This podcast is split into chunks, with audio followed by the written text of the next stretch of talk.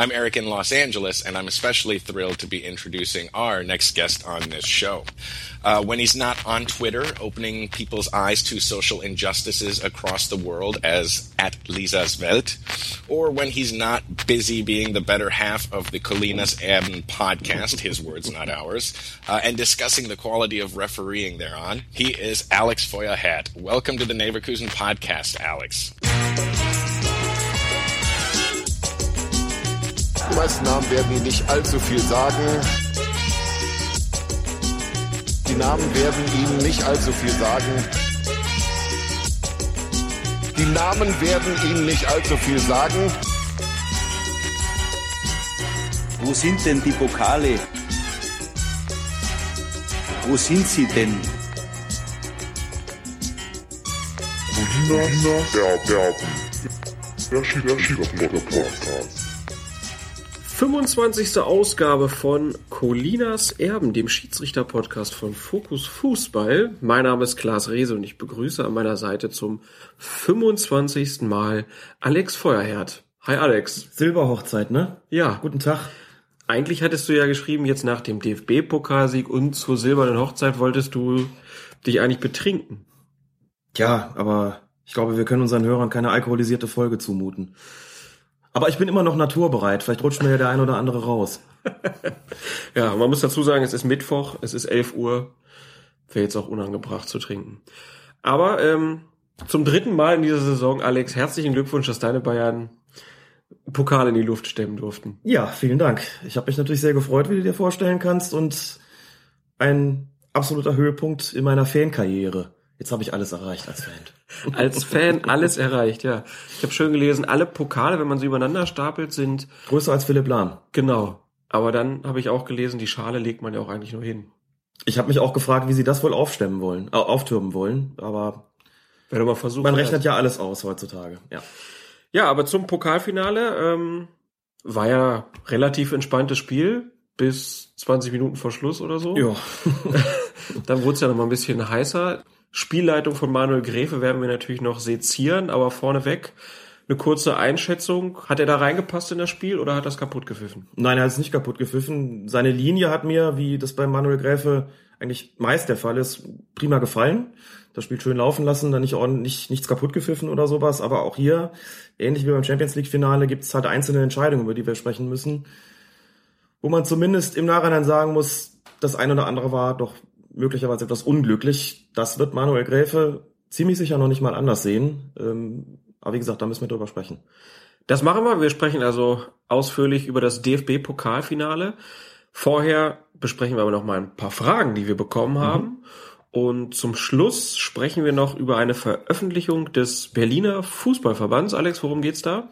Es gibt einen Leitfaden zum Thema Homophobie im Fußball, der erstellt worden ist in Kooperation zwischen dem Lesben- und Schwulenverband Deutschland, ähm, Abteilung Berlin-Brandenburg sozusagen, und dem Berliner Fußballverband. Absolut einzigartig in Deutschland. Einen solchen Leitfaden gibt es kein zweites Mal. Jetzt muss man dazu sagen, dass der BFV, also der Berliner Fußballverband, ohnehin, ja, wie soll man sagen, quasi federführend ist, was seinen Einsatz gegen verschiedene Diskriminierungsformen im Fußball betrifft. Antisemitismus, Homophobie, Rassismus, vorbildlich, muss man sagen. Und dieser Leitfaden, der hier erstellt worden ist, den können wir nachher ein bisschen vorstellen, sagen, was das soll, wie er aufgebaut ist, wie man an ihn kommt und so weiter. Also, habe mir das vorhin angeschaut und bin beeindruckt.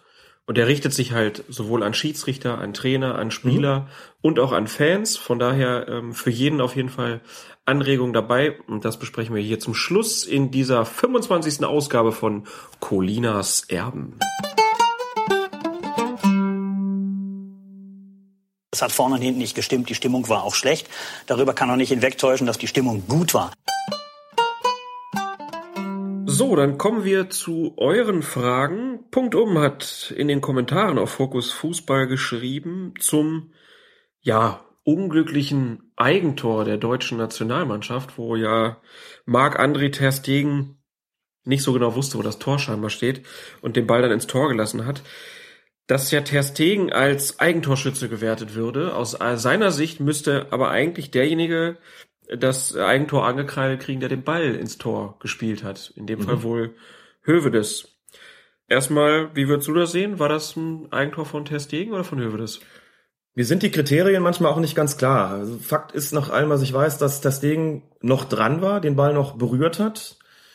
Jetzt ist, glaube ich, das Kriterium hinsichtlich der Frage, wem ein Tor gut geschrieben wird. Das gilt auch für ganz normale reguläre, also nicht Eigentore, sondern richtige, normale Tore.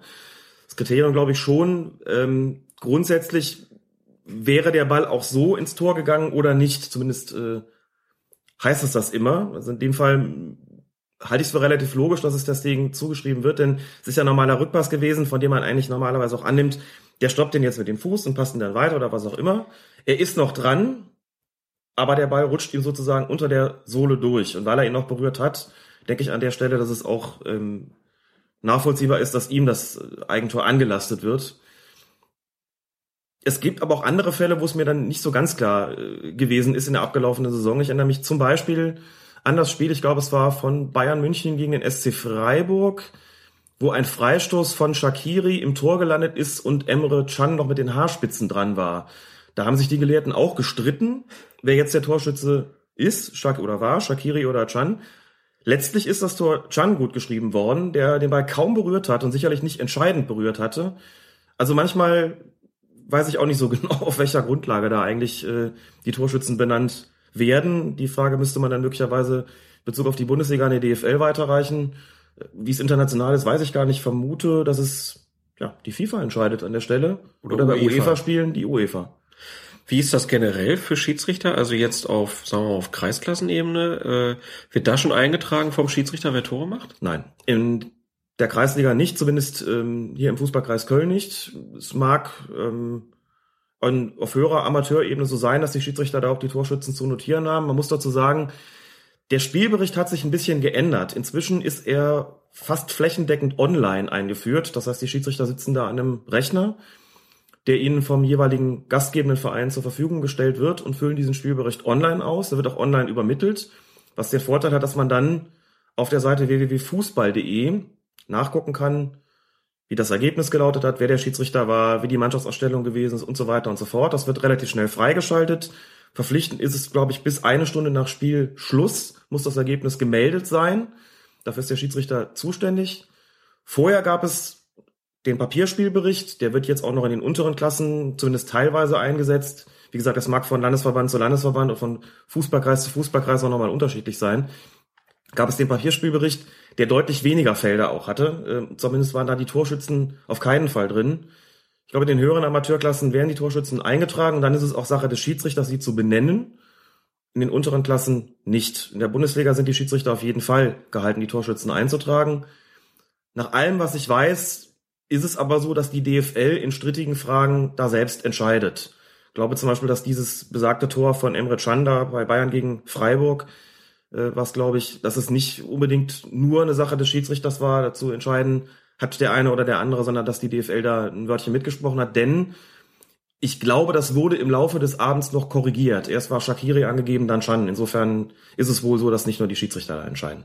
Und um auf äh, Marc-André Ter Stegen nochmal zurückzukommen, ich finde, das Eigentor, das hat er sich schon verdient. Das Eigentor hat er sich verdient, das muss man so sagen, ja. Kurios genug.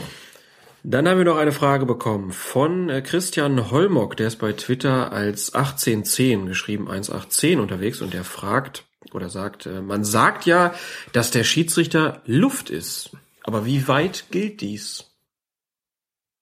Das gilt uneingeschränkt. Wenn der Schiedsrichter angeschossen wird, läuft das Spiel weiter. Und wenn der Schiedsrichter angeschossen wird und der Ball dann ins Tor prallt, zählt das Tor auch. Und wenn, nehmen wir jetzt den, den absurdesten Fall an, eine Flanke in den Strafraum kommt und der Schiedsrichter sich hochschraubt und den Ball mit einem Kopfball versenkt oder einem Fallrückzieher oder was auch immer, auch dann würde das Tor zählen, eben weil er Luft ist. Das heißt, wenn er auf dem Feld vom Ball getroffen wird, passiert nichts, es geht einfach weiter. Und die Chance, dass ein Schiedsrichter da hochsteigt, ist ja relativ gering, weil Schiedsrichter ja nicht Fußball spielen können. Ja, wobei ich tatsächlich mal einen Kollegen hatte hier im Fußballverband Mittelrhein, der so ein Spaßvogel war, der sich mal über irgendeinem Kreisligaspiel den Ball geschnappt hat, beziehungsweise er rief einem Spieler zu, geh mal her, geh mal her.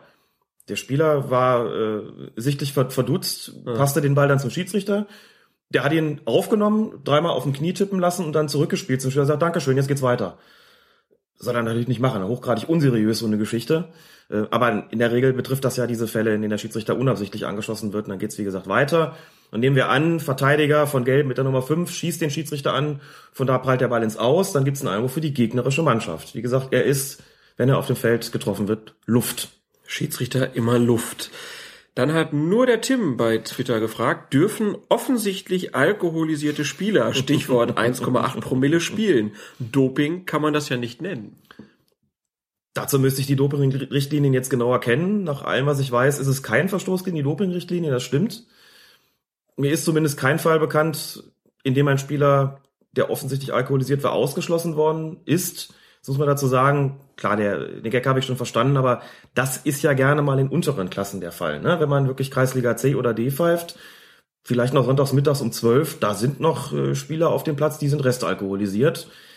Ich wüsste nicht, dass da mal ein Schiedsrichter hingegangen wäre und einen Spieler ausgeschlossen hätte, wegen seines Alkoholgehalts. Also da muss dann schon was anderes passieren. Die müssen sich dann äh, schon fehlverhalten in ihrem, mit ihrem alkoholisierten Kopf, damit da was passiert. Aber der Grund, dass sie getrunken haben per se, ist meines Wissens noch kein äh, Grund, sie auszuschließen.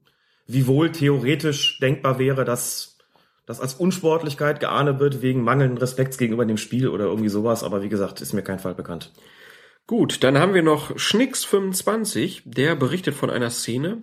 Ein Spieler hat am Spielfeldrand den Ball und schießt ihn absichtlich aus wenigen Metern mit voller Wucht auf die gegnerische Ersatzbank.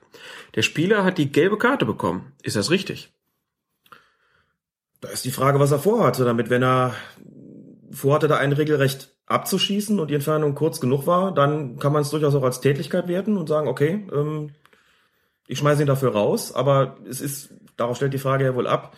Natürlich darf der Spieler ähm, den Ball jederzeit ins Ausschießen, aber wenn eine unsportliche Absicht erkennbar wird, also wenn er versucht, den, den, mit dem Ball jemanden abzuschießen, ist es genauso zu behandeln in letzter Konsequenz, wie wenn er sich einen Stein vom Boden aufsammelt und bewirft damit jemanden. Also das spielt dann letztlich keine Rolle für die persönliche Strafe. Hier hat der Schiedsrichter offensichtlich auf Unsportlichkeit entschieden und nur gelb gegeben. Wenn es äh, als Tätigkeit gewertet worden wäre, wäre eine rote Karte sogar angemessen gewesen. Ja, dann vielen Dank für eure Fragen und dann haben wir hier noch eine kleine Stellungnahme von Herrn Sternburg, der in den Kommentaren nämlich schrieb, nur mal zur Vollständigkeit, mittlerweile sende ich euch so gut wie keine Fragen mehr, weil ich weiß, dass ihr auf diese oder jenige strittige Situation ohnehin im nämlichen Moment auf Twitter angesprochen werdet. Ich könnte mir gut vorstellen, dass ich da nicht der Einzige bin und bei jeder Frage sehr viel mehr Interessierte zuhören, als euer Eindruck sein mag. Lieber Sternburg, das ist sehr nett, das hören wir natürlich gerne, aber bitte weiterhin immer alle Fragen schicken, damit wir auch möglichst viel beantworten können und möglichst wenig durchrutscht. Ihr erreicht uns über Facebook, Twitter und natürlich über fokusfußball.de in den Kommentaren. Vielen Dank für eure Fragen und jetzt geht's weiter mit dem DFB Pokalendspiel 2013. Es ist ein bisschen härter geworden. Das ist schon die vierte gelbe Karte, die Roberto Rossetti aus der Brusttasche holt. Das DFB-Pokalfinale in Berlin 2013 haben die Bayern 3 zu 2 gewonnen unter der Leitung von Schiedsrichter Manuel Gräfe. Und Herr Gräfe hatte ein paar Situationen zu entscheiden, die er unglücklich getroffen hat, würde ich mal so formulieren. Der Kicker gibt ihm und seinem Team die Note 5 und sagt, unglücklicher Auftritt in seiner Heimatstadt. Alex, lass uns mal die, die diskutabelsten Szenen besprechen. Da ist zum einen in der 31. Minute ein Foul von Tusky an Robben. Kein Elfmeter. Da habe ich schon beim Gucken gedacht, das hätte einer sein müssen. Jo. Das ist, glaube ich, auch unstrittig. Keine Szene, über die man lange diskutieren muss. Auch da bin ich sicher, dass Manuel Gräfer das nicht anders sehen würde. Sähe er es jetzt nochmal. Kannst du erklären, warum er es nicht gesehen hat in der Situation?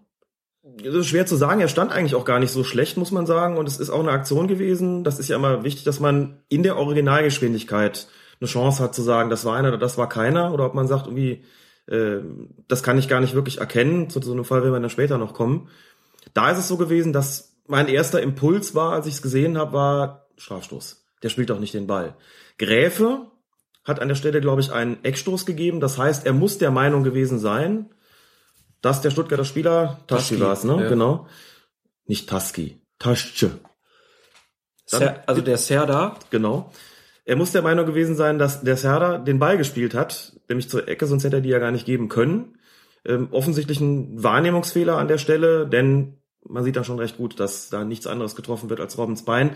Dass Robben, ich sag mal, wie so häufig auch noch äh, die Gesetze der Schwerkraft, den Gesetzen der Schwerkraft ein wenig nachhilft in der Aktion, weil er merkt, er wird getroffen, ist sicherlich nicht falsch, aber wie gesagt, da gibt's eigentlich keine zwei Meinungen. Äh, das war ein klarer Strafstoß. Wie gesagt, kann ich mir nur durch einen Wahrnehmungsfehler erklären, denn eigentlich hat er auch gut gestanden, ihm war nicht die Sicht verdeckt, nah genug dran und so weiter. Also eigentlich waren die Voraussetzungen optimal, um hier zu erkennen, dass es ein Strafstoß war. Und er deutet dann aber an Ball gespielt, äh, mit dieser entsprechenden populär gewordenen Geste. Gut, das war dann sechs Minuten später anders. Da hat er nämlich einen Elfmeter gegeben, als Traoré Philipp Lahm im Zweikampf äh, duelliert hat. Und da gab es dann den Elfmeter. Da habe ich gedacht, den muss man nicht mhm. geben. Da habe ich auch gedacht, den muss man nicht geben. Zunächst mal nochmal regeltechnisch zur Erklärung, weil auch das verschiedentlich immer mal wieder gefragt wird. Dieser Vorgang des Festhaltens, und um ein solches handelte, um einen solchen handelte es sich, dieser Vorgang des Festhaltens wird insofern ein bisschen anders gewertet als andere Formen des Foulspiels, als das Festhalten ja kein einmaliger Kontakt ist, sondern sich über eine gewisse Distanz hinziehen kann. Wir hatten das auch schon ein paar Mal bei anderen Szenen. Aber nochmal zur Erklärung, wenn das Festhalten außerhalb des Strafraums beginnt und sich in den Strafraum fortsetzt, wird es auch dort geahndet. Das heißt, wenn er den im Strafraum immer noch festhält, zu Boden drückt, was auch immer, wird es dort bestraft. Das heißt, es gibt, es wird nicht dort geahndet, wo der erste Kontakt erfolgt ist, dann hätte es ja theoretisch einen Strafstoß außerhalb des Strafraums geben, äh, einen Freistoß außerhalb des Strafraums geben müssen, sondern es wird dort geahndet, wo es wirksam wurde, in dem Fall im Strafraum, also Elfmeter. Das zur Erklärung vorab. Kurze Nachfrage noch, bei, warum ist das da anders als jetzt bei, bei einem Tritt oder so? In letzter Konsequenz wird eigentlich jedes Foul dort geahndet, wo es wirksam wird. Wenn du trittst, hast du einen einmaligen Kontakt und hast ja sofort die Stelle auch also ein Tritt zieht sich ja normalerweise nicht über mehrere Meter hin. Ja gut, aber vielleicht kommt derjenige ja nicht sofort mhm. zum Fallen, sondern dann erst zwei Schritte später und das ist dann schon im Strafraum. Das ist korrekt, aber der Tritt als solcher ist, äh, wird eben dort bestraft, wo er erfolgt ist. Auch wenn er dadurch ins Trudeln gerät, tritt er ja dann aber nicht im Strafraum. Wenn er den aber im Strafraum noch festhält, gilt einfach das, äh, ähm, was an anderer Stelle der Regeln auch gilt, es wird dann einfach die schwerere Spielfortsetzung bestraft. Das heißt, wenn es ein, Strafraum, ein Halten außerhalb und innerhalb des Strafraums gibt, ist die schwerere Spielstrafe der Strafstoß und deswegen wird die an der Stelle auch verhängt. Und wirksam wird es deswegen dort, weil der Spieler eben im Strafraum fällt, aber nicht, weil er vorher ins Trudeln geraten ist, sondern weil das Halten dort immer noch im Gange ist. Und ja. deswegen wird der letztgültige Kontakt da sozusagen bestraft. Das ist beim Treten letztlich nicht anders. Nur, dass es da eben schon per Definition eine, praktisch eine einmalige Sache ist. Wenn jetzt die Frage käme, was ist denn, wenn einer dem anderen reingerätscht und rutscht dem sozusagen mit dem Fuß am Knöchel in den Strafraum rein, müsste man auch da sagen, dann äh, wäre es auch da der Strafstoß. Aber wie gesagt, beim Treten ist es normalerweise ein einmaliger Kontakt, während ein Halten normalerweise schon einen Moment dauert. Okay, aber in der Situation, da haben wir ja praktisch auch schon mehrfach drüber geredet, kann man schon sagen, das war zu wenig für einen Strafstoß. Ja. Es ist im Prinzip eine, ja, will noch nicht mal sagen, eine 50-50-Situation. Das würde ja bedeuten, man kann, man kann nicht. Im Grunde genommen muss man sich ja die Frage stellen, ist das Halten von Traoré wirklich ursächlich gewesen für den Fall von Lahm, für den Faller von Lahm? Und da neige ich zu der Ansicht, dass es das nicht gewesen ist. Es war auch keine Schwalbe. Es ist also keine Situation, wo man Lahm gelb zeigen müsste sondern eine Situation, wo man normalerweise sagen könnte, lass mal doch weiterlaufen. Der ist da zwar irgendwie außer Tritt geraten und fällt letztlich, aber ob das allerdings in der Tat auch recht ungeschickte Halten von Traoré da wirklich ursächlich dafür war, das kann man wenigstens in Zweifel ziehen. Insofern neige ich dazu zu sagen, das war keine. So, und jetzt kommt natürlich dann der Spruch, der immer kommt in solchen Situationen, das war doch eine Konzessionsentscheidung. Mehmet Scholl direkt nach Abpfiff ja. sagte, es wäre eine gewesen. Mhm. Was sagst du dazu? Schwierig. Es, kein Schiedsrichter trifft so das, was, ich, was man so landläufig als Konzessionsentscheidung ähm, versteht, begreift. Ähm, es mag wohl sein, dass Gräfe, nachdem er den ersten nicht gepfiffen hat in der 31. Minute bei dem Foul an Robben, den Hinweis bekommen hat von seinem Assistenten oder vom vierten Offiziellen, Das ist aber einer gewesen. Assistent halte ich für relativ unwahrscheinlich, denn der Schiedsrichterassistent, der äh, gegenüberstand, dürfte das so gut nicht gesehen haben, höchstwahrscheinlich. Allenfalls hat der vierte Offizielle vielleicht einen Blick darauf gehabt. Denkbar, dass er ihm das mitgeteilt hat im Spiel. Es war einer. Das weiß ich aber nicht. Ich denke, auch jeder Schiedsrichter handhabt es letztlich anders. Ob er sich, wenn es sich sozusagen schon während des Spiels aufklärt, dass irgendwo ein Fehler gemacht worden ist, dann auch darüber informieren lässt oder nicht. Das kann auch belastend sein. Ne? Wenn ich irgendwie Fehlentscheidungen treffe und drei Minuten später quatscht mir da einer rein übers Headset und sagt, du, das war verkehrt, ist das vielleicht auch nicht so wirklich leistungsfördernd. Insofern sind wir hier auf Spekulationen angewiesen und das ist problematisch zu sagen, Gräfe hat da irgendwas erfahren. Ähm ich denke schon, dass er von davon überzeugt gewesen ist, dass hier auch ein Foul an Lahm vorgelegen hat, dass einen Strafstoß rechtfertigt. Das heißt, ich neige zu der Feststellung, dass Gräfe den Strafstoß wohl auch gegeben hätte, wenn er ähm, also den Strafstoß unabhängig von der Situation mit dem Foul an Robben gegeben hat, einfach aus dem Grund, weil er davon überzeugt war, dass hier wirklich ein Foul vorgelegen hat. Das würde wiederum bedeuten, dass er nicht davon beeinflusst worden wäre, was sich da vorgetan hat. Dass das nach außen so aussieht, den einen gibt er nicht, äh, dann gibt er halt den anderen, obwohl das keiner war. Das ist immer so, ja, das ist, also liegt nahe, sowas zu glauben, aber wie gesagt, das setzt voraus, dass er, das setzt ja mindestens voraus, dass er während des Spiels mitgeteilt bekommt oder anderweitig erkennt, dass die Entscheidung, die er sechs Minuten vorher getroffen hat, falsch gewesen ist. Das ist ja eine Voraussetzung für eine Konzessionsentscheidung, denn er kann ja nicht nur, weil ein paar Bayern-Spieler protestieren, sich einfach mal überlegen, gut, dann nutze ich halt die nächste Kleinigkeit, um einen zu pfeifen. Also das wäre wirklich ähm, eines DFB-Pokalfinals unwürdig. Gräfe ist auch kein Schiedsrichter, der so unerfahren wäre, dass er sich auf solche Sperrenzchen einlassen würde. Also gehe ich davon aus, er ist wirklich davon überzeugt gewesen, da auch eine korrekte Entscheidung getroffen zu haben, auch wenn das der landläufigen Sichtweise auf die Dinge widerspricht. Gut. Lassen wir es einfach jetzt mal so stehen, mhm. weil es geht auch irgendwie dann in den hypothetischen Raum dann irgendwie rein und in die Spekulation. Von daher man hat da keinen Blick drauf, aber ihm da vorzuwerfen, dass äh, zweistrittige Situationen immer einen Elfmeter zu geben, das wäre dann auch zu einfach. Muss auch dazu sagen, dass es für einen Schiedsrichter auch nicht besonders angenehm ist, so aus einer Partie rauszugehen. Und je höher man pfeift, umso unangenehmer wird es eigentlich. Also was ich damit sagen will, ist folgendes. Wenn hinterher es heißt, naja gut, den einen hast du nicht gegeben, aber den anderen immerhin, insofern ausgleichende Gerechtigkeit, haben die Bayern ja einen bekommen. Das ist für den Schiedsrichter nichts, was er hören möchte. Das ist nicht so nach dem Motto, naja, wenigstens einen hat es dann gegeben. Also ausgleichende Gerechtigkeit ist einfach kein Kriterium für eine gute Schiedsrichterleistung. Ganz im Gegenteil. Genauso wenig wie wenn dir die Mannschaften sagen, naja, immerhin hast du ja beide gleichermaßen benachteiligt. Das möchte man nicht hören. Im Zweifelsfall hat man da auch nicht in der Summe eine richtige Entscheidung getroffen, sondern zwei falsche. Oder zwei zweifelhafte zumindest. Ne? Oder in dem Fall eine falsche und eine fragwürdige. Ähm, das ist das, was man als Schiedsrichter aus so einer Partie damit rausnimmt, auch dann, wenn vielleicht äh, der Rest der Republik und insbesondere die Fußballfans sagen, die Neutralen sagen, naja gut, hat sich ja irgendwo ausgeglichen. Wie gesagt, für einen Schiedsrichter kann das kein Kriterium sein. Kann man sich vorstellen. Deshalb äh, umso ärgerlicher für Gräfe, dass mhm. es dann noch diese Situation in der 79. Äh, Situation gab, wo man auch auf Handelfmeter für den VfB Stuttgart hätte entscheiden können. Also Boateng nämlich an der Hand getroffen wurde. Ähm, wie hast du die Szene wahrgenommen? Also zunächst mal habe ich da in der Originalgeschwindigkeit überhaupt nicht sagen können, ob da was gewesen ist. Ne? Der bekommt den Ball aus kurzer Distanz an die Hand geschossen zunächst mal. Es protestieren mehrere Stuttgarter ziemlich vehement. Aus dieser ungewöhnlich vehementen Reaktion konnte man durchaus schließen, da wird es zumindest einen Kontakt zwischen Hand und Ball gegeben haben. Habe ich, wie gesagt, überhaupt nicht erkennen können.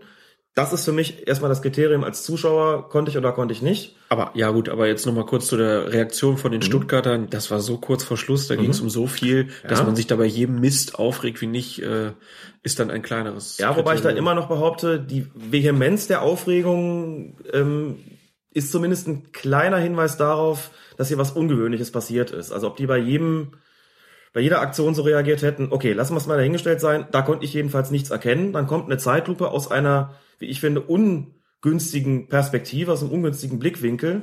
Da sieht man, Boateng reißt einen Arm richtig hoch. Das ist aber nicht der Arm, der letztlich dann in Kontakt mit dem Ball gerät. Wäre das der Fall gewesen, würden wir hier gar nicht diskutieren. Dann wäre der Arm nämlich über Kopfhöhe gewesen. Da wissen wir, das ist, äh, da gibt's den Anhaltspunkt, wenn das passiert, ist von der Absicht auszugehen, zumindest von der Strafwürdigkeit auszugehen. dann wäre es ein klarer Strafstoß gewesen. Der andere Arm ist so mehr oder weniger waagerecht, leicht diagonal vor den Körper gehalten. Boah, also es sind schon solche Strafstöße gepfiffen worden in der Saison und bei dem kleinen Toro Wabo, das da angezettelt worden ist hinsichtlich der Frage, ist sowas strafbar oder nicht, ähm, muss man zumindest zu dem Punkt kommen, ja, also es hätte, hat wohl schon Fälle gegeben dieser Saison, wo sowas gepfiffen worden ist. Wenn ich noch mal ein Jahr zurückdenke, bin ich immer noch der Meinung, dass die alte Faustregel, je kürzer die Entfernung, desto äh, geringer die Wahrscheinlichkeit einer Strafbarkeit oder einer Strafwürdigkeit eines Handspiels. Da muss ich sagen, das hätte ich eigentlich ganz gerne wieder, denn der kriegt den aus einem halben Meter auf den Körper. Ich finde ja immer noch, da haben Spieler keine, keine großartige Gelegenheit, irgendwas zu vergrößern oder irgendwas unnatürlich zu machen. Also, wie gesagt, gemessen daran, was diese Saison gepfiffen worden ist, hätte man einen Strafstoß geben können. Gemessen daran, was man vielleicht vorher für Kriterien angelegt hat, würde ich sagen, ist es auch vertretbar, weiterspielen zu lassen. Der war jedenfalls lange nicht so klar äh, wie das Ding gegen Robben und ehrlich gesagt auch nicht äh, in dem Bereich wie der Strafstoß gegen Lahm, finde ich. Aber wie gesagt, bei der gültigen Regelauslegung hätten sich die Bayern, na gut, beschweren können, hätten sie sich schon. ähm, aber es wäre zumindest denkbar gewesen, auch nicht abwegig, da auf Handelfmeter zu entscheiden. Genau, das wäre jetzt auch mein Punkt der, in der Gegenrede gewesen, mhm. dass Boateng ja auch sehr fahrlässig dann mhm. da reingeht, wenn er schon den einen Arm hochreißt und sich da in den Schuss schmeißt und der Arm ist jetzt auch nicht direkt am Körper, sondern er unternimmt auch eine Bewegung in dem Moment. Also wirklich, beschweren hätten sie sich nicht können, wenn es da einen Handelfmeter gegeben hätte. Es gab eine ansatzweise vergleichbare Situation beim Bundesligaspiel zwischen Dortmund und Bayern vor einigen Wochen. Da hat es einen Handelfmeter gegeben nach einem Handspiel von Boateng den Lewandowski dann letztlich verschossen hat. Da war die Körperhaltung von Boateng relativ ähnlich. Ich glaube, die Distanz war ein bisschen größer mhm. und der Arm, der mit dem Ball in Kontakt kam, war auch ein bisschen höher. Der war schon so Richtung, ging schon Richtung Gesicht. Damals habe ich argumentiert, es ist einfach so, bei der, wenn man die Frage stellt, wie kann man sowas denn äh, verhindern, dass man sagt, na gut, vom Spieler wird dann einfach da verlangt, entweder sich wirklich anschießen zu lassen oder sich so wegzudrehen, beziehungsweise den Kopf so einzuziehen oder den Körper so wegzudrehen, dass man eben nicht äh, die Hand mit dem Ball in Kontakt gerät. Das ist quasi das Kriterium, was kann der Spieler eigentlich tun. Das fand ich bei dem Spiel in Dortmund aber noch, äh, da fand ich es noch eher so, dass ich sagen würde, das ist für mich eigentlich schon ein recht klares Ding gewesen in Bezug auf die Strafbarkeit, stärker als jetzt. Aber da sind die Grenzen fließend, da geht es teilweise wirklich um Nuancen. Deswegen würde ich hier sagen, kann man, muss man nicht, da würde ich jedenfalls sagen, anders als der Kicker, das ist keine Fehlentscheidung gewesen, den den Strafstoß nicht zu geben. Wir haben eben manchmal Situationen, wo man so eine 50-50 Entscheidung hat und kann, aber nicht muss. Und eine solche war da für mich gegeben. Können wir vielleicht mal spekulieren, ob der DFB da jetzt in der Sommerpause ja. sich Gedanken macht und über das Handspiel nochmal philosophiert und neue, neue Richtlinien herausgibt? Neue Richtlinien nicht, aber er wird die bestehenden präzisieren und er wird feststellen, dass es Gesprächsbedarf gibt in Bezug aufs Handspiel. Das ist auch völlig unleugbar. Nicht nur deshalb, weil die Medien entsprechend darüber berichten und weil irgendwelche Fans verunsichert sind, sondern auch deshalb, weil äh, Herbert Fandl selbst verschiedene Interviews gegeben hat und Entscheidungen von Schiedsrichtern sozusagen in der Öffentlichkeit korrigiert hat. Daraus geht ein Klärungsbedarf einfach hervor und deswegen wird er auch vorgenommen werden und deswegen wird dem stattgegeben werden. Äh, jetzt bei der Halbzeittagung oder bei der bei der äh, Tagung dann vor der neuen Saison, da bin ich ganz sicher. Da bin ich ganz sicher. Wir werden das beobachten und dann hier bei Colinas Erben drüber reden und reden jetzt nochmal zum Abschluss äh, ja, vom DFB-Pokalfinale über eine Szene, die in der 88. Minute stattgefunden hat. Ähm, da haben wir auch eine Frage, Frage bekommen von Philipp Bittner. Hätte Boca nach dem Foul, das nach dem Freistoß für, für den VfB geschah, gelb-rot sehen können oder müssen? Kann man vorneweg sagen, es war ein Foul von Martinez. Mhm. Und Danach gab es dann noch die Szene von Boca gegen Boateng. Äh, unmittelbar danach, genau. Unmittelbar danach. Mhm. Sprechen wir erstmal über die Szene von Martinez. Da haben auch einige gesagt, na, da hätte man aber auch rote Karte geben können. Rot wäre mir da zu hart gewesen, aber gelb hätte ich gerne gesehen, denn so wie der in den Zweikampf geht, also man erkennt schon noch die Absicht, den Ball zu spielen, aber mit, geht mit sehr hohem Risiko da rein. Das Ganze bei einem äh, Spielstand und in einer Situation, wo klar ist, den Bayern geht es jetzt auch drum, Spielunterbrechungen herbeizuführen, den Spielfluss zu bremsen um nicht noch den Ausgleich zu kassieren. Also da war auch ein taktisches Moment dabei. Die Intensität der Aktion war für mich eigentlich gelbwürdig. So, und dann passiert das Foul und ich glaube, bevor Gräfe pfeifen kann oder mit dem Pfiff sozusagen, geht auch Boca da rein, weil der Ball halt noch weiterläuft und äh, tritt da ähm, Boateng durch die Luft. Also das wäre eine Aktion, das war eine Aktion, denn das war eine Szene, sagen wir mal so, ähm, aus der durchaus zwei persönliche Strafen hätten hervorgeben können, nämlich eine Verwarnung, eine gelbe Karte für Martinez und eine Verwarnung für Burka und weil der schon verwarnt war, hätte es da auch gelb-rot geben können. Ähm, jetzt ist es wieder so ein bisschen wie beim Champions League Finale. Wir beurteilen die Situation aus ihr selbst heraus, aus sich selbst heraus, sagen, zwei persönliche Strafen denkbar. Jetzt stellen wir uns das nochmal vor, 88. Minute, DFB-Pokalfinale, Gräfe fängt an zu wirbeln, gelb hier, gelb-rot da, massive Aufregung. Also auch da, keine Frage, auf jeden Fall vertretbar in der Situation so zu entscheiden. So ein bisschen die Frage, wie gesagt, wie beim Champions League-Finale auch, passt das irgendwie wirklich so zum Spielcharakter? Passt das so zur gesamten Spielleitung, überhaupt in die gesamte Situation herein? Da wirklich zwei Minuten vor Schluss, wo es auch nicht mehr um darum geht, haben die Bayern was von der Überzahl oder nicht? Also es war schon großzügig da, überhaupt nicht in die Brusttasche zu greifen. Ähm, kann auch argumentieren, dass das erste Foul von Martinez ausging, das ja auch geahndet worden ist, dass wenigstens der hätte gelb kriegen sollen. Und Boca irgendwie danach noch, na gut, den Boateng von den Beinen holt, wo man sagt, muss man da jetzt noch irgendwie gelb-rot zeigen? Also ähm, ich war ein bisschen erstaunt, dass gar nichts dabei rausgekommen ist. Allerdings hat Gräfe offensichtlich auch so ein bisschen dem Stuttgarter Wunsch stattgegeben, da möglichst schnell das Spiel fortzusetzen und jetzt sich nicht noch mit Gelb und Gelb-Rot aufzuhalten, zu notieren und dadurch den Spielfluss zu hemmen. Also wie gesagt, in Gut, der dass Situation die Stuttgarter nicht den Wunsch hatten, dass einer ihrer Spieler runterfliegt, ist, ist auch wieder klar. Klar, haben sie vielleicht auch gewusst. Also situativ wären da schon ein bis zwei persönliche Strafen eigentlich äh, nötig gewesen. Aus der gesamten Situation heraus finde ich es lässlich, sie nicht gezeigt zu haben. Äh, wie gesagt, genauso haben wir ja beim, beim Champions League Finale auch gefragt, wollten wir da wirklich drei oder vier Platzerweise haben und wäre das wirklich der Sache insgesamt angemessen gewesen, ja oder nein? Das ist dann immer auch eine Frage, die man vielleicht mitbedenken muss, äh, wenn man darüber urteilt. Also entspricht das irgendwo dem Spielcharakter? Genau, der Spielcharakter sagt auch, ähm, der VfB Stuttgart hat nicht verloren, weil Manuel Gräfe das Spiel verpfiffen mhm. hätte. Ähm, er hat in Situationen unglücklich entschieden, ja. würde ich jetzt einfach mal sagen, aber so all in all, die Spielleitung von ihm und seinem Team mhm. war unglücklich, aber das war jetzt auch keine Katastrophe. Nein, und die Stuttgarter haben sich genau wie die Dortmunder auch ja nicht mit dem Schiedsrichter aufgehalten und haben das auch aus sogar Freddy Bobic getan. Ja. Freddy Bobic im Interview hinterher mhm. gesagt, ach, darüber will ich jetzt gar nicht ja, reden. Darüber will er nicht reden, genau. Also ich glaube, beide wussten, sowohl die Dortmunder wie auch die Stuttgarter wussten, dass es daran in letzter Konsequenz nicht gelegen hat. Wir sind hier auch nicht bei wahre Tabelle, ne? wir sind ja bei Colinas Erben. Das heißt, wir gehen ja auch nicht hin und sagen irgendwie, wenn jetzt das so und so getroffen worden, getroffen worden wäre an Entscheidungen, dann wäre das und dieses und jenes passiert.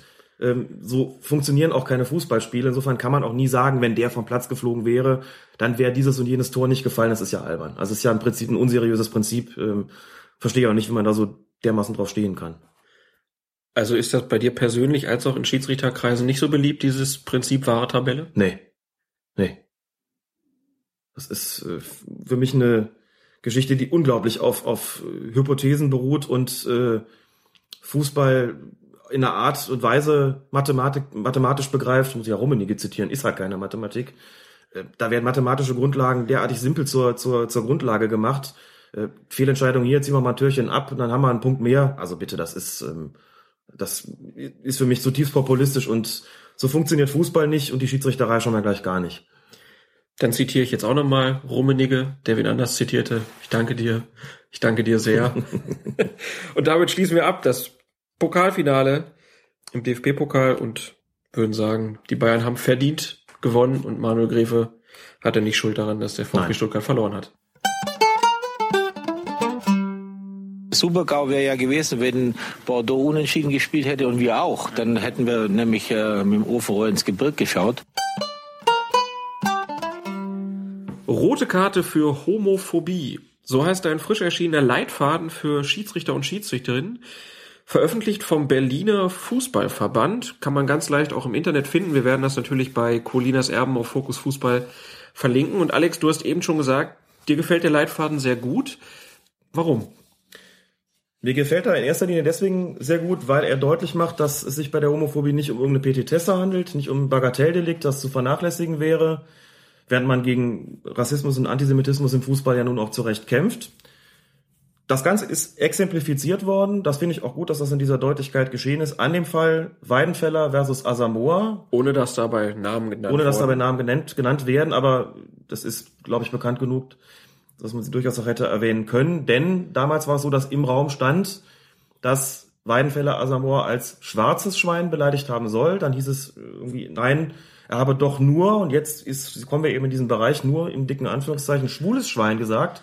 Daraufhin wurde die Sperre reduziert oder ich glaube, es waren ursprünglich sechs Spiele, dann waren es noch drei. Jedenfalls geht daraus ja hervor, dass es eben doch in gewisser Weise lässlich ist, wenn man seinen Gegenspieler homophob beleidigt. Das, wie gesagt, so als Beispiel und klargemacht worden ist oder wird mit diesem Leitfaden, dass es eben keine, es gibt keine Diskriminierung zweiter Klasse. Homophobie ist etwas, das auch im Fußball bekämpft gehört. Und im Leitfaden wird deutlich gemacht, wie Schiedsrichter und Schiedsrichterinnen das tun können, was die Grundlagen dafür sind. Und es wird eben auch klar gemacht, warum sie es tun sollten, was eben das Problem an der Homophobie ist. Steht nämlich so schön drin, es ist völlig egal, welche Personengruppe als Symbol für Schwäche oder Minderwertigkeit herhalten muss. Nichts davon gehört in den Wortschatz von Fußballbeteiligten und Begeisterten. Und dann wird das aber auch schön mit Regeln hinterlegt. Also wie ein Schiedsrichter oder worauf ein Schiedsrichter sich berufen kann, wenn er Leute, die halt andere als äh, schwule Sau oder so oder schwules Schwein ähm, beschimpfen, warum sie die ähm, ja dann belangen können. Welche Regeln werden denn da genannt? Das ist ja einmal Regel 5, der Schiedsrichter.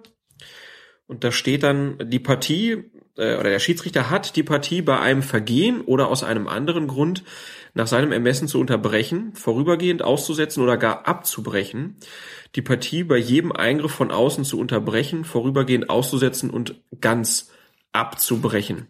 Also das sind ja schon äh, krasse Vorgehen, die so ein Schiedsrichter da anwenden kann, wenn er auf solche äh, Aussetzer dann auch Ja. auf, aufmerksam wird. Aber das ist ja die Grundlage für alle möglichen Formen der Störung von außen. Das betrifft also sowohl, wenn Gegenstände aufs Feld geworfen werden, als auch rassistische Zwischenfälle. Wir hatten das ja schon ein paar Mal erklärt, dass es eben darum geht, man unterbricht eine Partie, veranlasst Durchsagen, man geht mit den Mannschaften vom Feld, gibt sozusagen nochmal eine letzte Chance und in, wenn das auch nichts nützt, gibt es in allerletzter Konsequenz den Abbruch. Das betrifft die Einflüsse von außen. Also das wäre hier auch, damit wäre halt gemeint, wenn das Publikum, wenn aus den Zuschauern homophobe, rassistische, antisemitische, wie auch immer, Parolen kommen, dann hat der Schiedsrichter diese Möglichkeit. Der andere Fall ist ja, was machen wir denn, wenn von Spielern oder Spielerinnen homophobe Äußerungen kommen? Da steht Regel 12. Genau. unter verbotenes Spiel und unsportliches Betragen und unter dem Punkt feldverweiswürdiges Vergehen heißt es, ein Spieler, Auswechselspieler oder ausgewechselter Spieler erhält die rote Karte und wird des Feldes verwiesen, wenn er eines der folgenden sieben Vergehen begeht und eines dieser sieben Vergehen ist dann halt anstößige, anstößige, beleidigende oder schmähende Äußerung oder Gebärden. Richtig. Und darunter fällt natürlich dann Ja. ganz klar, wenn man Leute da Mhm. ähm, so beschimpft. Und dann steht auch noch in den zusätzlichen Erläuterungen des DFB, jeder Spieler, der den Schiedsrichter angreift oder beleidigt, wird des Feldes verwiesen. Das heißt, auch wenn ich einen Schiedsrichter als schwule Sau oder so Mhm. beschimpfen würde, wäre das ganz klar auch ein Grund, die rote Karte zu zeigen. So ist es. Und damit ist klar gemacht, dass schon in den Fußballregeln die Grundlage geschaffen ist, gegen solche Sachen vorzugehen. Das wird doch nicht, nicht näher spezifiziert zunächst mal. Deswegen heißt es eben ganz allgemein anstößige, beleidigende oder schmähende Äußerung oder Gebärden. Aber damit ist ja schon hinreichend die, wie gesagt, die Basis ähm, geschaffen worden und auf der wird dann vorgegangen, auf dieser Grundlage. Es wird dann auch noch weiter Mhm. aus Auszügen aus den Anweisungen des Schiedsrichterausschusses vom Juli 2012 hingewiesen. Kann man sich aber bei Interesse einfach nochmal kurz durchlesen. Dauert wirklich nur ein paar Minuten und Wobei das wieder, ein- das ist ein Spezifikum äh, für Berlin, diese Anweisung des Schiedsrichterausschusses, also eine, Okay. eine relativ regionale Sache. Nein, also gemeint ist damit, dass hier nochmal der Berliner Fußballverband hingeht und präzisiert, ähm, was für Möglichkeiten Schiedsrichter haben. Wie gesagt, ist jetzt, also kann man äh, in dem Leitfaden sehr schön nachlesen. Also den Schiedsrichtern wird, wie gesagt, A, die Grundlage mitgeteilt, ähm, die sie haben, um gegen solche homophoben, aber eben auch andere, anderweitig diskriminierende Äußerungen vorzugehen. Und es wird auch nochmal das Bewusstsein geschärft, warum das ein Problem ist, wo man das gerne möchte. Und diese Kooperation zwischen BFV, also Berliner Fußballverband, und Lesben- und Schwulenverband Berlin-Brandenburg, LSVD, ist nach meiner Kenntnis einzigartig in dieser Form. Ich muss dazu sagen, es gibt auch ein, muss mal kurz suchen, ein Vorwort ähm, in dem Leitfaden, besser gesagt zwei Vorworte, nämlich von Gerd Liesegang, dem Vizepräsidenten des BGV und Vorsitzenden des Ausschusses für Fair Play und Bodo Brandt Collet, auch ein ehemaliger Schiedsrichter, Präsidialmitglied des BGV und Vorsitzender des Schiedsrichterausschusses, die äußern sich eben in dieser Broschüre auch und machen deutlich, warum sie diesen Leitfaden mit herausgegeben haben ähm, und warum es wichtig ist, dass Schiedsrichter, wie gesagt, das Bewusstsein schärfen, auch für solche Vorfälle. Was ich halt noch super finde in diesem Zusammenhang ist halt auch, dass dann auch Trainerinnen und Trainer ähm, darauf dazu aufgefordert werden, ja. den Schiedsrichter dabei zu unterstützen, dass es halt keine homophoben Äußerungen gibt. Also, ähm, dass halt zum Beispiel Trainer auch dazu aufgefordert worden werden, ähm, darauf zu achten, dass es halt keine homophoben, sexistischen oder anderen diskriminierenden Beleidigungen gibt und dass man vielleicht sowas wie eine Beleidigungskasse einführt. Das heißt, wenn zum Beispiel jemand im Training einen, einen Kameraden schon anschreit oder noch im Spiel, dass man dafür auch ja Strafen verlangt oder halt auch andersrum äh, vielleicht Belohnung ausschreibt, sowas wie ein Fairnesspreis innerhalb des Teams, um so auch selbst als Vorbild äh, zu wirken und auch die Spieler dazu aufzufordern, als Vorbild zu wirken. Spielerinnen und Spieler werden dazu aufgerufen, immer äh, die anderen Spieler mit Respekt zu äh, behandeln und Courage zu zeigen. Ist ja im Prinzip eigentlich selbstverständlich, aber man muss das ja scheinbar immer wieder auch sagen. Und Fußballbegeisterte Eltern und Fans werden direkt angesprochen. Achtet auf die Menschen, die um euch herumstehen und sagt ihnen, wenn sie sich verbal daneben benehmen. Ich muss aus, kann aus eigener Erfahrung sagen, ich habe das mal im Stadion gemacht. Da war einer hinter mir, der die ganze Zeit den Schiedsrichter als schwules Schwein beschimpft hat. Ich habe ihn dann einfach irgendwann mal, als er dann sich wieder ein bisschen beruhigt hat, gefragt, warum er das eigentlich mhm. macht. Und dann hat er auch selber eingesehen, ja stimmt, eigentlich hast du recht, ist blöd. Vielleicht hier steht dann ja auch drin, es gibt äh, natürlich immer mal wieder auch Grund, dass man auf dem Fußballplatz sich aufregt und mal Dampf ablassen muss. Hast du eine Idee, welche Wörter man gut verwenden könnte auf dem Platz oder als als Fan, damit man ich also es geht auch nicht darum, ähm, da sind ja alle keine keine äh, keine Pastorenkinder so, ne? Es geht jetzt nicht darum, äh, da, da völlig pharisäerhaft vorzugehen. Ich äh, denke einfach, dass sich alle Beleidigungen verbieten sollten, die auf das Geschlecht abzielen, auf die sexuelle Neigung, auf die Herkunft etc. pp. Solche Sachen scheiden einfach aus, weil die also auf, auf letztlich ähm, diese auf, auf Eigenschaften abstellen, die nicht nur unveränderlich sind, sondern ähm, die auch einfach nicht in irgendeiner Form diskriminiert gehören. Punkt. Also das sind Merkmale äh, eines Menschen, das kann jedes Individuum für sich entscheiden. Auf dieser Grundlage sollte niemand diskriminiert werden, sollte überhaupt niemand diskriminiert werden, Punkt. Alles andere, was es da an gepflegten Beleidigungen noch gibt, die nicht auf sowas abstellen, finde ich äh, völlig legitim. Stoffel, es, Heini. da müsste man dann drüber reden. Also ähm, da kann man lange drüber diskutieren, welche äh, Begriffe da sozusagen nicht diskriminierend wären und welches irgendwie doch sind. Ähm, es ist beispielsweise so, dass es in früheren Jahren Krankheiten gibt, die heute nicht mehr existent sind oder zumindest nicht mehr so benannt werden, wo sich die Konnotation so ein bisschen geändert hat. Also ich meine beispielsweise, wenn man irgendjemand als äh, schwachsinnig bezeichnet, dann ist das eine Geschichte, der Schwachsinn ist früher mal eine Krankheit gewesen, die es heute nicht mehr gibt, beziehungsweise die so nicht mehr heißt. Deswegen hat sich auch die Bedeutung, also die Konnotation des Wortes schwachsinnig geändert. Aber im Grunde genommen wäre auch das eigentlich ein Wort, mit dem man jemand doch deutlich zu nahe tritt und ihn letztlich also als, als krank bezeichnet. Ja. Aber da kann man sicherlich trefflich drüber diskutieren, trefflich drüber streiten. Grundsätzlich, wie gesagt, niemand sollte wegen seines Geschlechts, seiner Herkunft, seiner Hautfarbe etc., seiner sexuellen Neigung beleidigt oder beschimpft werden, diskriminiert werden. Und über alles andere kann man, glaube ich, äh, diskutieren. Du hast ja schon Beispiele genannt. Es geht ja auch nicht darum, dass es einen beleidigungsfreien Fußball oder einen unemotionalen Fußball geben soll. Ähm, gar nicht. Aber es hat halt seine Grenzen. Und einer davon hat, wie gesagt, der Berliner Fußballverband in Kooperation mit dem LSVD sehr schön klar gemacht und das Bewusstsein geschärft, dass eben auch homophobe Beschimpfungen sich nicht gehören, strafbar sein sollen und den Schiedsrichtern eben das Mittel an die Hand gegeben, das Ganze zu sanktionieren. Dafür wurde es Zeit. Ich finde es gut, dass das geschieht. Und da ist der Leitfaden wirklich mehr als nur ein guter Anfang. Deshalb klickt euch mal rein auf die Seiten des Berliner Fußballverbandes. Wir verlinken das und wenn ihr irgendwelche Anregungen habt, wie man sich vielleicht als äh, Fußballfan auf den Tribünen verhalten sollte, dann lasst uns die sehr gerne zukommen. Wie immer herzlich willkommen zur Pressekonferenz vor unserem Auswärtsspiel morgen beim SC Freiburg. Herzlich willkommen, Trainer Armin Fee. Es fahren mit 2195 Fans in den Breisgau und Schiedsrichter ist Peter Gagelmann aus Bremen in seinem 179. Erstligaspiel. Und an der Seite steht als vierter Offizieller Thorsten Schriever. So. Wieso muss man eigentlich den da immer nennen? Ist ich wollte es in dem Fall nicht sagen. Nee, aber, aber zwei Linienrichter, die sind ja eigentlich wichtig für das Spiel aus der Vierte, der nur auf uns aufpasst. Ja, ich Dann nennen wir den Schiedsrichter und den, den vierten Mann. Warum eigentlich? Weil er für Sie zuständig ist. Ja. Für mich ist er mal gar nicht zuständig. Ne? Aber der ist vielleicht aus Trainersicht auch ein wichtiger Mann an der Seite. Nee, für mich sind die wichtig, die da, die da äh, an der Linie stehen. Gut, dann. Die können Fehler machen. Der schrecken wir uns dann nur noch auf den Schiedsrichter? Ah, nein, Schiedsrichter oder dann die Linienrichter vielleicht, aber, aber der vierte Mann. Nein.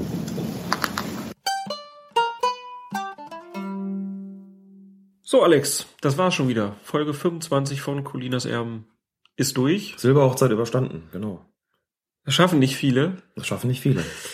Es kommen viele erst gar nicht dahin. Es kommen viele erst nicht. Und, und das auch noch mit ungefähr 40 Stunden Redezeit über Schiedsrichter. Richtig. Hätte sich auch keiner vorstellen können. Aber Ernie und Bert sind ja auch lange zusammen gewesen. Wir sind in gewisser Weise die Sesamstraße für Schiedsrichter. Oder doch die Sendung mit der Maus? Ich, Bitte hier Armin Maywald Voice vorstellen. Das ist der Klaas. der Podcast. Ja, äh, wir haben ja letzte Folge gehört, dass wir in China gehört werden. Äh, jetzt gab es direkt auch Meldungen. Wir werden auch in Bayern Sogar gehört. in Bayern. Liebe Grüße an Helmi. Grüße ins befreundete Ausland, genau. Fanden wir sehr schön. Und wir werden scheinbar auch in Österreich gehört, denn ähm, wir wurden über Twitter auf eine Szene von Stefan H. Äh, hingewiesen. Und zwar gab es in Innsbruck äh, einen Vorfall. Da wurde der Trainer Roland Kirchler äh, für die ersten vier Spielrunden gesperrt. Er wurde vom Strafsenat wegen seiner Tätlichkeit gegen einen Spieloffiziellen mit einer Funktionssperre für einen Monat belegt. Kirchler hatte vor etwas mehr als einer Woche in der Schlussphase des letzten Saisonspiels den entscheidenden im Kampf um den Klassenerhalt den vierten Offiziellen Markus Hameter gestoßen. Der Wacker-Trainer wurde außerdem zu einer Geldstrafe von 10.000 Euro verurteilt. Die Hälfte davon wurde auf sechs Monate bedingt nachgesehen. Also so eine Art Bewährungsstrafe muss das wohl sein. Das äh, hat ja Wacker-Anhänger und den Trainer scheinbar überfordert, den Abstiegskampf, und haben so den vierten Offiziellen da angegangen. Also als Trainer vier Spiele Sperre, 10.000 Euro Geldstrafe, ist er noch gut bei weggekommen. Kommt mir auch so vor. Muss dazu sagen, dass ich die Szene selbst nicht gesehen habe. Das heißt auch nicht äh, sagen kann, wie heftig dieses Stoßen gewesen ist es gibt jetzt zwei Möglichkeiten. Entweder war es nicht gar so wild, dann sind, äh, also das entnehme ich zumindest der Tatsache, dass es nur vier Spielesperre da gegeben hat in der, in der kommenden Saison. Oder es ist wirklich verdammt milde gewesen, denn wenn das Richtung Tätigkeit gegen Schiedsrichter geht, da kommen gerne mal mehrere Monate dabei raus. Müsste man, wie gesagt, sich vielleicht mal anschauen, ähm, wie es sich dargestellt hat. Wir haben bei YouTube gesucht, haben vorhin zumindest nichts gefunden. Falls also jemand unserer Hörerinnen und Hörer diese Szene finden sollte im Netz, ähm, auch bitte gerne schicken. Dann können wir uns das Ganze nochmal angucken. Ähm, auf jeden Fall eine sehr, sehr unschöne Sache, ähm, die da passiert ist, die uns ja auch so ein bisschen erinnert hat an das, was wir vergangene Woche besprochen haben mit Leonardo von Paris Saint-Germain, der nach dem Spiel bekanntlich den Schiedsrichter angerempelt hat. Ähm, das war sicherlich keine Tätigkeit, sicherlich eher eine grobe Unsportlichkeit, also nichts, was jetzt eine monatelange Sperre hätte nach sich ziehen müssen. Aber wir sehen im europäischen Fußball ähm, sind offensichtlich gegen Ende der Saison ein paar Leute verdammt nervös geworden und haben das am Schiedsrichter beziehungsweise jemand aus dem Schiedsrichterteam ausagiert. Trauerspiel. Finden wir nicht so schön. Werden wir weiter beobachten. Wenn ihr da irgendwas habt, meldet euch bitte. Gucken wir mal. Roland Kirchler haben wir noch gesehen, wurde auch mit den Worten zitiert, er wäre ja äh, niemals Schiedsrichter geworden, denn dafür sei er zu intelligent. Ja, das hat er ja dann auch gezeigt. Ja, dann war das Folge 25. Alex, was machen wir in den nächsten Wochen? Sommerpause? Wir werden uns gelegentlich wieder zu Wort melden und haben die angenehme Möglichkeit, die Regeln fortzusetzen. Wir sind ja, das haben wir vergangene Woche ja auch schon mal gesagt, bei der Regel 12 stehen geblieben, beziehungsweise mitten in der Regel 12 stehen geblieben. Das können wir fortsetzen. Vielleicht gibt es auch die ein oder andere Szene aus dem Confed Cup. Es ist ja nicht so, dass gar kein Fußball gespielt würde in der Sommerpause. Vielleicht gibt es also die eine oder andere Szene aus dem Confed Cup. Oder die U21 EM in Israel. Oder der U21 EM in Israel, die ähm, unserer Erörterung bedarf oder eine Erörterung wert wäre. Das heißt, wenn sowas sein sollte, ähm, macht uns ruhig darauf aufmerksam. Wir werden sicherlich auch selbst das eine oder andere Spiel davon sehen. Das könnten wir dann auch mit reinnehmen. Also Material ist jedenfalls genügend gegeben. Und wenn es aus den Spielen nicht kommt, dann wie gesagt direkt aus den Fußballregeln. Der Stoff wird uns nicht ausgehen. So viel ist sicher. Ich will ja auch weiterlernen. Genau. Demnächst, bis wir dann bei der goldenen Hochzeit alle hier alt und grau sitzen. Ja. Genau. So machen wir das. Ja, dann euch wie immer vielen Dank fürs äh, Zuhören, vielen Dank für die Unterstützung über Flatter und so weiter. Freuen uns sehr da über die positiven Rückmeldungen und wünschen euch noch einen wunderschönen Tag. Tschö. Schlusspfiff. Moment, ein haben wir noch, denn kurz nachdem wir mit der Aufzeichnung hier fertig waren, erreichte uns ein Anruf und überbrachte frohe Kunde.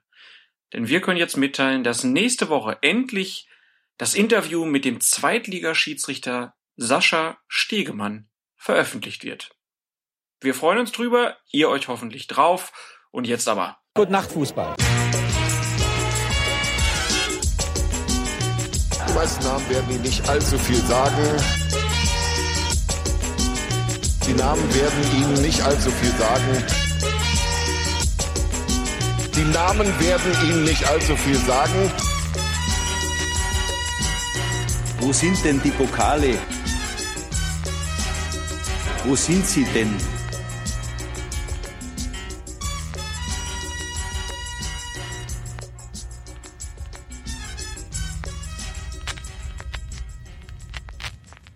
Um, and as well, if you speak um, German or you understand German, I would highly recommend um, Alex's podcast, uh, Colinas Erben, which he does with um, with a partner, whom we might hopefully have on later in the year as well. Uh, and uh, if you want uh, really nuanced breakdown of all of the important refereeing decisions uh, made in the last week's matches. Um, that is uh, certainly uh, your place for that information. It's a very unique podcast, and I think one that you guys do just absolutely wonderful. Thank you very much. Thank you very much, Eric. Colinas Erben. Der Schiedsrichter Podcast.